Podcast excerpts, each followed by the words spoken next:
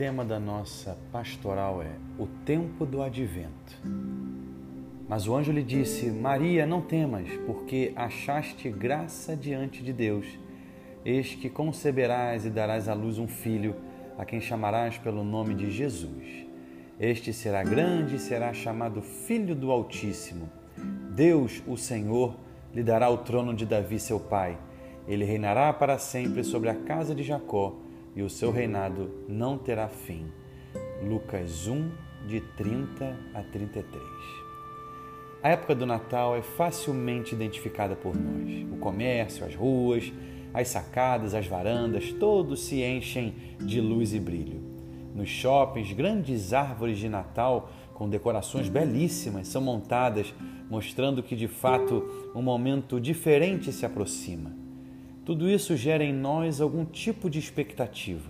Para muitos, essa expectativa é pelos presentes, outros pelas festas e até mesmo reuniões de família. Mas para o crente, a expectativa deve se misturar também com a esperança.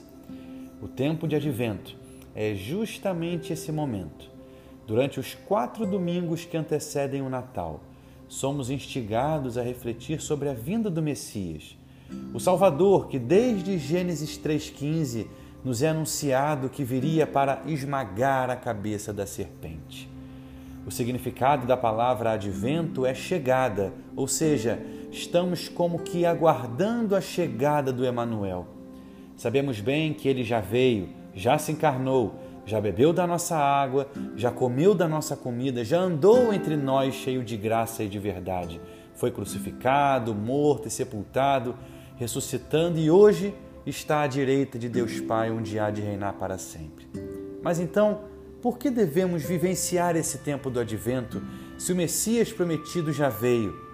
É justamente porque ele já veio que podemos hoje participar desse tempo com alegria e paz.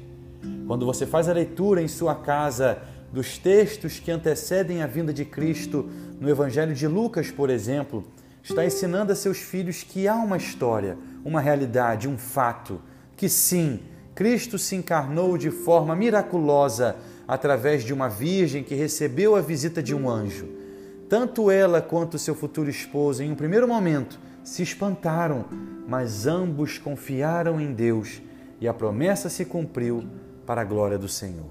Portanto, essa prática tão didática deve nos ajudar, inclusive em nossa devocional ou mesmo culto doméstico.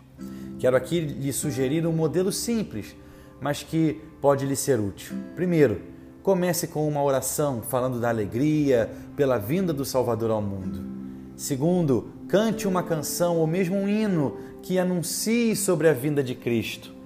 Terceiro, leia os primeiros capítulos do Evangelho de Lucas, mas com a intenção de se transportar para aquele tempo, para aquela região. Em quarto lugar, ao final, encerre com uma oração. Não deixe que a verdadeira beleza do Natal seja ofuscada por outros fatores que em nada têm a ver com a vinda do Messias prometido, do Salvador, do Redentor. Aproveite esse tempo do advento com alegria, amor e esperança. Que Deus te abençoe e guarde. Reverendo Guilherme.